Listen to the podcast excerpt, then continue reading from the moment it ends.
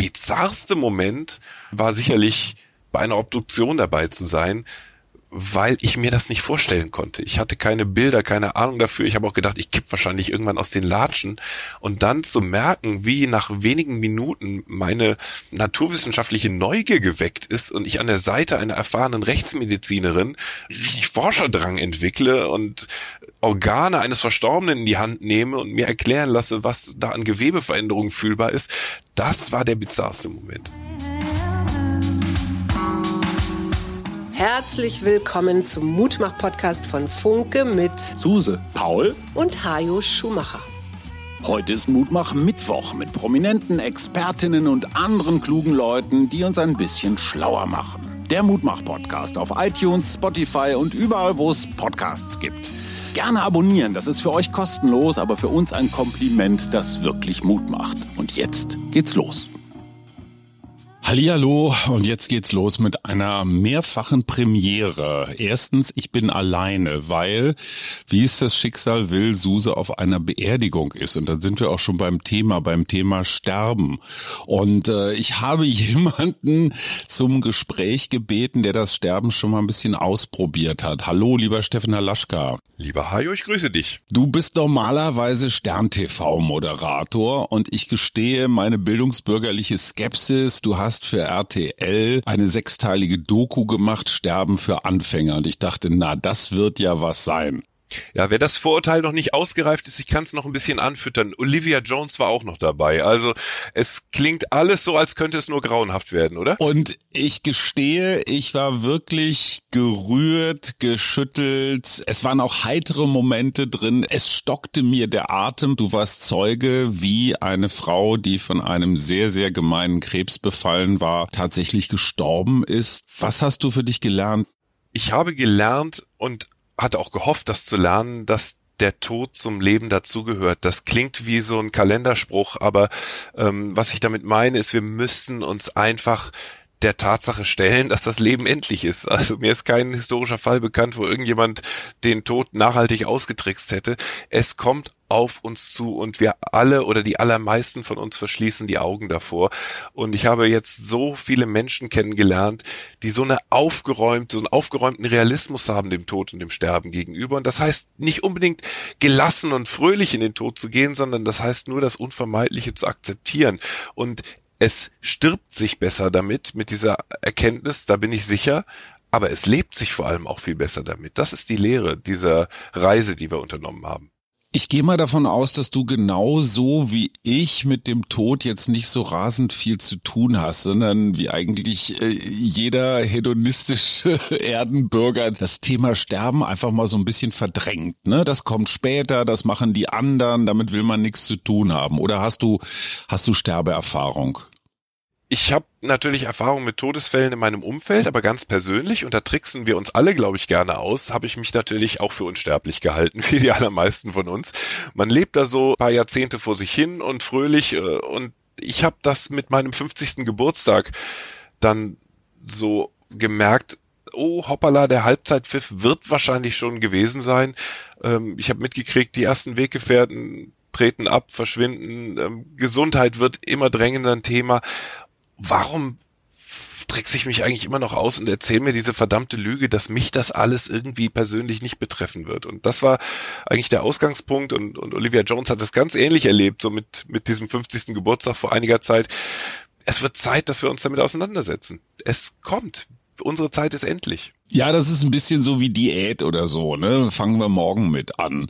Wie habt ihr euch diesem Thema genähert? Und erstens mal, warum Olivia Jones? Das hatte damit zu tun, dass Olivia und ich gerne mal was zusammen machen wollten. Die Idee ist äh, geboren im Lockdown. Wir alle saßen viel zu Hause und haben überlegt, Mist, wie können wir denn jetzt irgendwie äh, unseren Drang ausleben, kreativ zu sein, äh, journalistisch tätig zu sein. Und wir wollten eigentlich gemeinsam podcasten, weil das irgendwie Lockdown-kompatibel war. Und dann ist diese Idee aufgetaucht, uns diesem Thema, das uns beide persönlich eben beschäftigt hat, zu widmen. Und ähm, nach ganz intensiven Gesprächen war eigentlich sehr schnell klar, das ist, das ist mehr als das. Wir wollen Bewegtbild. Wir wollen quasi eine Art Roadmovie schaffen, in dem wir uns auf eine Reise begeben, stellvertretend für uns alle. Also das ist eigentlich eine Einladung an dich, an mich, an alle, mit uns auf diesen Trip zu gehen. Wie ist das eigentlich, wenn wir uns dem Sterben so radikal und so konsequent mal widmen, wie man das sonst im Leben eigentlich nicht tut? Und man muss dazu sagen, ihr habt auch wirklich nichts ausgelassen. Ne? Also ihr habt euch als Sargträger betätigt, ihr wart bei einer Plastinierung dabei, wo man ja eine, eine Leiche dann irgendwie so für die Ewigkeit aufbereitet. Es gab eine spirituelle Kontaktaufnahme, ihr habt versucht, mit Verstorbenen ins Gespräch zu kommen. Darf man vielleicht verraten, das hat nicht so funktioniert. Was war der Moment, wo dir das Lachen so im Hals stecken geblieben ist? Zum Glück ist, ist mir nichts im Hals stecken geblieben, aber es gab mehrere Momente, die mich ehrlich an Grenzen geführt haben. Also ich muss da vielleicht vorausschicken, das hat nichts damit zu tun gehabt, dass wir irgendwie äh, Schockfernsehen machen wollten, voyeuristisches Fernsehen. Es ging nicht darum, die Extreme auszustellen, sondern wir haben einfach gucken wollen, was passiert, wenn wir uns so konsequent und radikal dem Sterben und dem Tod gegenüberstellen, wie es irgend geht. Und das haben wir getan, zum Beispiel, indem wir einen Verstorbenen versorgt haben beim Bestatter. Und ich habe das einmal nur in meinem Leben erlebt, erleben müssen, dass ich am Totenbett eines Verstorbenen stand. Das war mit 18 Jahren. Mein, mein Vater war gestorben und ich hatte diese totale Befangenheit und die schleppe ich seitdem mein Leben lang mit mir rum. Kann ich einen Toten berühren? Wie viel körperliche Nähe fühlt sich da noch richtig und angemessen an? Und das war eine völlige Grenzerfahrung. Und zu meinem großen Verblüffen, nach wenigen Minuten haben wir mit großer Selbstverständlichkeit einen Verstorbenen gewaschen. Ich habe Haare gewaschen, wir haben äh, den Mann angezogen, eingekleidet. Und das war so beseelend und so beglückend. Ich habe im Grunde so, so einen kleinen Dämon aus meinem Leben beiseite geschafft und eine große Angst abgebaut und weiß, ich werde fürs nächste Mal gut vorbereitet sein, wenn ich einen Raum betrete, in dem ein Verstorbener liegt. Ähm, ähnliche Grenzerfahrung war die Obduktion, an der ich teilgenommen habe. Äh, völlig bizarr für einen Laien, ein, ein, eine völlige Überforderung, aber auch da wurde ich so toll an die Hand genommen. Ist das so wie im Tatort, dass da jemand in so einer, ja, in so einer Metallwanne liegt? Auf einem Metalltisch, aber es ist natürlich, und das ist das überhaupt das Tolle an, an dieser Erfahrungsreise, äh, du schaffst das ganze Kino aus deinem Kopf. Im Tatort sind das immer halbdunkle Räume, da wird immer mhm. Äh, sehr mysteriös fabuliert, das sind immer gekachelte, düstere Keller, habe ich den Eindruck. Wir standen in einem lichtdurchfluteten Sektionssaal mit wahnsinnig freundlichen jungen Ärztinnen und äh, nichts davon hatte irgendwas von Grusel, Horror oder Krimi-Atmosphäre. Und das ist ja überhaupt äh, der blöde Trick des Todes.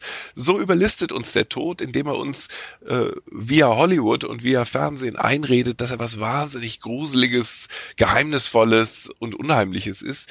Äh, das ist er nicht. Das muss er nicht zwingend sein. Der Tod ist im Alltag viel besser begreifbar, ich hätte fast gesagt viel banaler, als wir uns das vorstellen. Wenn man damit berührt ist und davon betroffen ist, ist, ist natürlich nichts banal, aber ähm, es ist richtig, dass wir uns ihm trotzdem widmen und eine Sprache dafür finden. Ich habe dich, glaube ich, nie so aufgewühlt erlebt wie bei Frau Kessel.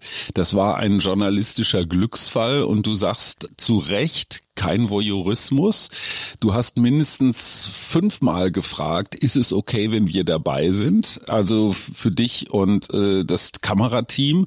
Und Frau Kessel, die entschlossen war zu sterben wegen ihres unheilbaren und offenbar sehr schmerzhaften Krebses, war so nett und so offen zu sagen, hey, ihr könnt dabei sein. Wie hat sich das angefühlt? Also man ist ja trotzdem Voyeur, oder? Ja, wenn Voyeur bedeutet, dass man einer intimen Situation beiwohnt, dann äh, nenne es Voyeurismus. Mhm. Es ist trotzdem, glaube ich, die falsche Vokabel. Man muss es vielleicht einmal erklären für Menschen, die die Serie ja vermutlich noch nicht sehen konnten. Frau Kessel hat sogenannte Freitodbegleitung in der Schweiz gesucht. Äh, wir könnten etwas ehrlicher auch davon sprechen, dass es sich um einen ärztlich assistierten Suizid handelt. Das heißt, sie hat mit einer ähm, unheilbaren Krebsprognose, die ihr wahnsinnige Qual bereitet und die ihr ihre Definition von selbstbestimmtem, erfülltem Leben unmöglich gemacht hat. Äh, mit, mit dieser Aussicht ist sie in die Schweiz gefahren und hat sich von einer Ärztin in den Tod begleiten lassen den sie sich selber beigebracht hat. muss man dazu sagen, sie hat selber den Automatismus betätigt, mit dem dann das tödliche Gift praktisch in ihre Blutbahn geschossen ist. Das hat sie selbst gemacht. Das ist auch äh, das Selbstverständnis dieser Ärztin und ähm, wird auch in der Schweiz, auch bei den Sterbehilfevereinen in Deutschland, äh, auch aus rechtlichen Gründen so gehandhabt. Aber Frau Dr. Preisig, die Medizinerin, sagt auch, sie findet es auch wichtig, dass derjenige sozusagen als letztes Zeichen der vollen Überzeugung selber die Kanüle öffnet und seinen Tod einleitet. Sie möchte niemandem per Spritze diesen bequemen Weg in den Tod ermöglichen, bequem in Anführungszeichen. Sie, sie möchte nicht die Täterin sein, aber sie möchte Menschen, bei denen sie sich übrigens vorher auch überzeugt hat davon, dass das medizinisch für sie absolut zu rechtfertigen ist, also auch medizinethisch, äh, denen möchte sie diese Möglichkeit eröffnen. Und ähm, wir haben in Deutschland eine Debatte in diesem Jahr vor uns im Bundestag, weil das Bundesverfassungsgericht 2020 befunden hat, diese Form der Sterbehilfe, der Sterbebegleitung muss möglich sein, aber lieber Gesetzgeber, regel jetzt auch mal bitte, wie das genau gefasst ist, denn wir hatten mhm. bis 2020 ein Verbot der geschäftsmäßigen Sterbehilfe in Deutschland im Strafgesetzbuch, die damit gekippt wurde. Wir sind also damit auch jetzt ähm, wahnsinnig aktuell und das war Frau Kessels Anliegen, auch dieser Debatte ähm, ihre Position noch mitzugeben und beizufügen. Wir konnten nicht wissen, dass wir im Moment des Todes mit der Kamera dabei sind. Das hat sich tatsächlich an jenem Tag im Dezember äh, in der Schweiz so ergeben, weil sie aus unserem Dreh am Vortag heraus befunden hat, ey, ihr seid äh, so liebe Menschen, wir haben so eine vertrauensvolle Ebene, kommt doch einfach rein und seid dabei. Das hat mich wirklich gerührt, mit welch einer Gelassenheit diese Frau ja in den Tod gegangen ist. Also ihr Ehemann, mit dem sie ganz offenbar ein sehr liebevolles Verhältnis hatte, ähm, war auch dabei. Die haben sich verabschiedet und dann hat sie sich hingelegt und ja, ist selbstbestimmt gestorben. Also ich verstehe bis jetzt nicht, wie diese Frau diese Gelassenheit aufgebracht hat. Kannst du dir das erklären? Ja, wir hatten ähm, ja Gelegenheit, lange miteinander zu sprechen. Und offensichtlich gibt es Menschen, und Frau Kessel ist ein solcher Mensch, dem Autonomie in Lebens- und Sterbeentscheidungen ganz, ganz wichtig ist. Sie hat auch ihre Ehe, ihre Beziehung immer sehr autonom gelebt. Sie hat immer gesagt, wir sind eigentlich zwei Individuen, die miteinander leben. Wir sind ähm, einfach ein sehr, sehr gutes Team. Aber ich entscheide für mich, wann dieser Weg vorbei sein soll. Und sie hat gesagt, das ist auch keine Frage von Lebensalter. Äh, ich habe sie gefragt, ob sie denn ein erfülltes Leben hatte, weil viele sagen werden, Mensch, man hätte doch mit moderner Medizin vielleicht diesem Leben noch ein paar Monate abtrotzen können, vielleicht auch sogar Jahre, wer weiß. Und sie hat gesagt, darum mhm. geht's doch gar nicht. Sie hat keine Rechnung mehr offen. Sie hat gelernt, was sie lernen wollte. Sie hat gelesen, was sie lesen wollte. Sie hat erlebt, was sie erleben wollte. Und die letzten Tage und Wochen waren für sie wahnsinnig qualvoll, wahnsinnig schmerzhaft. Und wenn sie die Wahl hätte, dann würde sie lieber gestern als heute äh, in den Tod gehen, um dieses Leben rund und erfüllt an einem Punkt zu beenden, wo das für sie sinnvoll erscheint. Und was ich gelernt habe, ist, dass uns eigentlich darüber kein Urteil zusteht. Ich möchte nicht Menschen in diesem Entschluss bevormunden, ähm, denn ganz, ganz offenkundig, da hat sich auch die Ärztin von überzeugt, handelt es sich hier nicht um ein Lebensende aus einer Depression oder einer, einer psychologischen Lebenskrise heraus, sondern das war eine Entscheidung aufgrund einer körperlich gesundheitlichen Diagnose, die für Frau Kessel klar gemacht hat, es ist hier ohnehin Endstation. Hast du hinterher mit dem Mann nochmal gesprochen? Ja, wir haben an dem Tag selber noch kurz gesprochen und wir sind auch weiterhin in Kontakt, auch deshalb, weil wir äh, im April dieses Thema nochmal zum Schwerpunkt bei Stern TV mhm. machen wollen und ähm, Herr Kessel dann auch in die Sendung kommen wird, um auch mit dem Abstand nochmal für sich zu bewerten, wie er diese Entscheidung seiner Frau ähm, in, in sein Leben integriert hat. Und ich äh, kann so viel verraten, auch mit dem Abstand jetzt von mehreren Wochen sagt er, er, also wir müssen einen ehrlichen Umgang mit dieser Lebensentscheidung finden, auch in Deutschland. Und die Verlogenheit, die Bigotterie, das sind jetzt meine Worte, in, in dieser Debatte, die man an vielen Stellen merkt, die, die erzürnt auch ihn. Er möchte er möchte damit nicht äh, heimlich unterwegs sein, sondern auch im Sinne seiner Frau öffentlich für diese Entscheidung eintreten. Was hast du aus dieser Serie für dich mitgenommen? Man hat ja immer so Vorstellungen, so manche Menschen planen schon mal ihre Trauerfeier akribisch durch und suchen ihre Lieblingsmusikstücke raus und sagen, der soll auf gar keinen Fall reden und der unbedingt oder ich will eine Seebestattung oder ich will verbrannt werden. Also hast du für dich Lehren gezogen? Es sind mehrere Lehren. Die, die eine ganz banale Lehre ist, es könnte heute Nachmittag vorbei mhm. sein. Also du, du darfst dich einfach nicht drauf verlassen, auf dieses trügerische Gefühl der Unsterblichkeit. Nicht, um dann gebeugt und gramerfüllt durchs Leben zu gehen, sondern um dir klarzumachen, dass es darum geht, jeden Tag Leben auch erfüllt mitzunehmen. Aber ich habe auch mitgenommen, dass ich zum Beispiel eine Sprache finden will, mhm. wenn es ums Sterben geht. Ähm, ein sehr enger Freund von mir hat gerade jetzt äh, in diesen Tagen seinen Vater verloren. Nicht schweigen, nicht um Worte ringen, sondern Gespräch anbieten darüber. Äh, da kann man gar nicht falsch liegen. Also diese blöde Scheu ablegen, wenn es ums Sterben geht. Auch, auch mit Betroffenen, auch mit, mit todkranken Menschen wirklich ein Gespräch suchen. Und für mich selber habe ich einfach ein paar Dinge geklärt. Ich weiß, dass ich verbrannt werden möchte wahrscheinlich als erster in meiner Familie, aber es ist für mich der sympathischste Weg. Ich könnte mir vorstellen, dass mit meiner Asche noch ein Baum äh, aufgezogen wird, dass ich sozusagen in einer neuen Pflanze, in einem neuen Leben aufgehe. Auch das habe ich bei einem Bekannten nach seinem Tod erlebt. Finde das wahnsinnig äh, schön. Diesen Kreislauf von ja, von Vergehen und wieder erblühen. Absolut. Nur dann eben nicht als Mensch, sondern vielleicht als Sonnenblume. Ich habe mich mit dem Thema Patientenverfügung auseinandergesetzt. Ich möchte das jetzt einfach im Interesse meiner Angehörigen geregelt haben, dass klar ist, äh, an dem Tag, an dem ich mich selber vielleicht nicht mehr äußern kann dazu, ob lebenserhaltende Maßnahmen eingeleitet werden sollen oder nicht. Das möchte ich festhalten und organisieren, mein Testament, meine, meinen letzten Willen vollführen. Und wir haben ja auch in, im Rahmen der Serie unsere eigene Abschiedsfeier general geprobt. Das fand ich schon ein bisschen makaber. Ja, ist es, ist es makaber oder denken wir nur, man darf das nicht? Es war natürlich ein, Experiment, um zu sehen, wie fühlt sich das an, aber auch, um, um das einmal gemacht zu haben, sich einmal zu zwingen und zu sagen, welche Musik möchte ich da hören? Wie soll das vonstatten gehen? Ähm, das war für mich unheimlich fruchtbar und die Anwesenden haben es, glaube ich, auch als, als Botschaft mitgenommen, äh, dass das, dass das ein guter Gedanke ist, es zu Lebzeiten zu entscheiden. Wie hat sich das angefühlt? Da lag dann ja auch ein Kranz, äh, auf dem stand was und es war eine Trauergemeinde angetreten. Also ganz wichtig war mir, dass das war natürlich kein Prank. Das wäre albern gewesen und auch auch pietätlos, äh, irgendwie Menschen vorzuspielen, wir seien verstorben. Darum ging es nicht, sondern es ging um diese Fantasie. Was wäre, wenn? Mhm. Was was wäre, wenn man die eigene Abschiedsfeier als Mäuschen miterleben könnte. Und das haben wir uns einfach mal geschenkt, äh, dieses Erlebnis. Und auch da wieder der Effekt, wenn man es dann mal gemacht hat, es ist gar nicht mehr so makaber und so morbide, sondern es ist schön zu sehen, wie Freunde und Weggefährten das berühren kann, wenn man gemeinsam auf ein Leben zurückschaut. Eine Trauerfeier ist doch eigentlich eine Feier des Lebens. Wir haben es ja selber, Hajo, bei einem gemeinsamen guten Freund erlebt. Ja. Wie erfüllend kann das sein? Auch für die Angehörigen, wenn man diesen Menschen nochmal mit all seinen tollen Facetten auferstehen lässt für einen Moment, wenn man ihn leben lässt in der Erinnerung.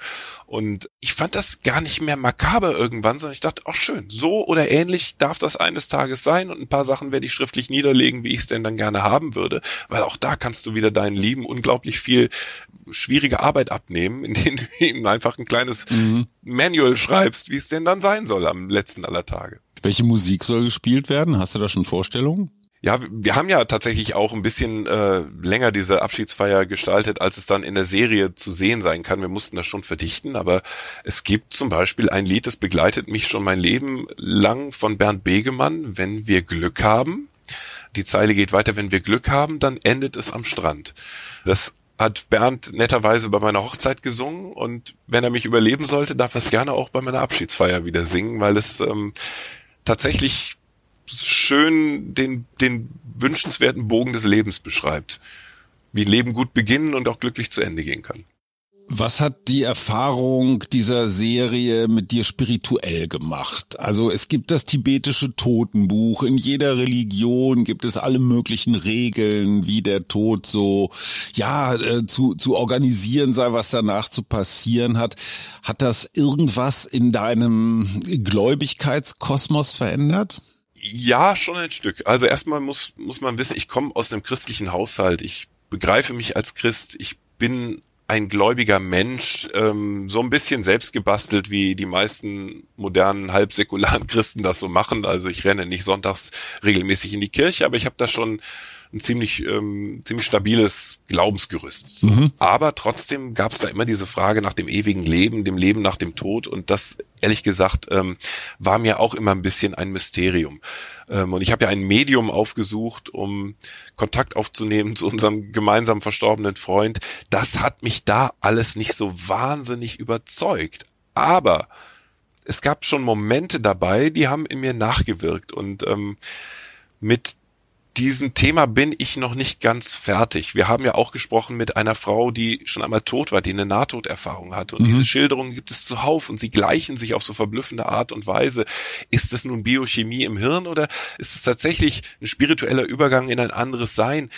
Ich weiß es nicht. Die Antwort ist für mich noch nicht fertig. Ich tendiere dazu, an ein Jenseits zu glauben und es macht für mich auch aus dem spirituellen äh, Blickwinkel eigentlich nur Sinn, dass die Energie des Lebens, dass, dass die Energie der Seele mit dem Tag des Todes nicht einfach verpufft. Das, das erscheint mir nicht sinnvoll. Und ich, ich glaube tatsächlich, dass unsere Seele irgendwo hingeht. Und das hat, diese Ahnung hat ähm, unsere Reise eher noch befeuert. Glaubst du an sowas wie ein Paradies, wo wir uns dann alle in Lendenschurzen am Strand wiedersehen und den ganzen Tag gut drauf sind? Ich kann mir das nicht so konkret ausmalen, wie du das jetzt äh, skizzierst, aber ich glaube, dass unsere Seelen sich in einer, wie, wie die, ja, die spirituell veranlagten Menschen immer sagen, in einer geistigen Welt, dass wir uns da wieder begegnen, dass unsere Seelen da möglicherweise nochmal aufeinandertreffen. Das jedenfalls legen die Schilderungen derer nahe, die schon mal reingeschnuppert haben ins Jenseits. Und ich möchte das einfach gerne glauben. Und wenn es am Ende nicht stimmt, werde ich mit diesem Glauben auf jeden Fall besser sterben. Da bin ich überzeugt. Steffen Halaschka, Moderator von Stern TV, hat sich für sechs Folgen Sterben für Anfänger in alle möglichen Situationen des Ablebens begeben. Was war für dich der bizarrste Moment? Vielleicht auch der lustigste oder der abgefahrenste? Der abgefahrenste Moment im Sinne von freier Fall, überhaupt nicht mehr wissen, was hier passiert, weil noch nie erlebt und noch nie gekannt. Das war sicherlich die, die Sterbebegleitung bei Frau Kessel. Also völlig ohne Vorwarnung den Moment des Todes mitzuerleben. Also miterleben zu dürfen, wie ein Mensch selbstbestimmt stirbt. Das war der größte Donnerhall. Das hat mich am meisten verfolgt. Der bizarrste Moment war sicherlich bei einer Obduktion dabei zu sein, weil ich mir das nicht vorstellen konnte. Mhm. Ich hatte keine Bilder, keine Ahnung dafür. Ich habe auch gedacht, ich kipp wahrscheinlich irgendwann aus den Latschen. Und dann zu merken, wie nach wenigen Minuten meine ähm, naturwissenschaftliche Neugier geweckt ist und ich an der Seite einer erfahrenen Rechtsmedizinerin richtig Forscherdrang entwickle und Organe eines Verstorbenen in die Hand nehme und mir erklären lasse, was da an Gewebeveränderungen fühlbar ist, das war der bizarrste Moment. Ich muss dir persönlich einen ganz großen Dank sagen, weil ich habe von dieser Serie viel mehr mitgenommen, als ich am Anfang erwartet habe. Und das, was du sagst, diese ja Gelassenheit, die sich dann auch aus dem Verscheuchen des Unwissens oder aus dem Mut, jetzt mal diesem Tabu zu begegnen, ergeben hat, hätte ich echt nicht gedacht. Die Serie beginnt am Mittwoch, dem 15. März und wie gesagt, sechs Teile. Gibt's eine Fortsetzung? Ach mal gucken, äh, wir sind so, das ist so mit heißer Nadel jetzt fertig geworden, weil wir wirklich bis zum letzten Tag gefeilt haben, dass wir da noch nicht wirklich Gedanken drauf verwenden konnten. Aber wir haben große Lust, weiter zu forschen und, und weiter in Ecken und Winkel zu gehen, die noch nicht richtig ausgeleuchtet sind. Und ähm, danke für das Feedback, weil das ist meine große Hoffnung. Jeder, der sich mit uns auf die Reise begibt, hat hoffentlich so dieses Aha-Erlebnis, Dinge zu erfahren, die dann am Ende vielleicht gar nicht so angsteinflößend sind, wie wir ein Leben lang glaubten. Der Tod ist einfach ein wahnsinnig großer Trickbetrüger. Und es ist an der Zeit, ihm mal die Maske vom Gesicht zu reißen, finde ich. Und du bist schon mal vorausgegangen, stellvertretend für ganz viele, die sich das noch nicht getraut haben. Ich sage ganz herzlichen Dank, Steffen Halaschka, für eine ja durchaus mutmachende Serie übers Sterben zu sehen. Ab Mittwoch, dem 15. auf RTL. Ganz herzlichen Dank, lieber Steffen. RTL Plus, lass mich das noch hinzufügen, weil dafür braucht es ein Abo. Man kriegt aber auch einen kostenlosen Probemonat. Es ist Streaming und es ist auch eigentlich gut, dass es ein Streaming-Format ist, weil ähm, ich glaube, mit diesem Thema im Free TV Menschen beim Seppen zu überfallen zwischen dem großen Promi-Backen mhm. und Germany's Next Topmodel wäre vielleicht der eine Schritt zu viel. Aber ähm, hier im Streaming bei RTL Plus können wir das wirklich für Menschen zeigen, die sich darauf einlassen, die dann, wenn sie sich dafür bereit fühlen, auf Play drücken und mit uns auf die Reise gehen. Das war der Mutmach-Podcast von Funke. Jeden Montag, Mittwoch, Freitag ganz frisch. Unterstützt uns bei steady.fm, folgt uns auf Instagram oder hinterlasst gerne eine nette Bewertung. Wir hören uns.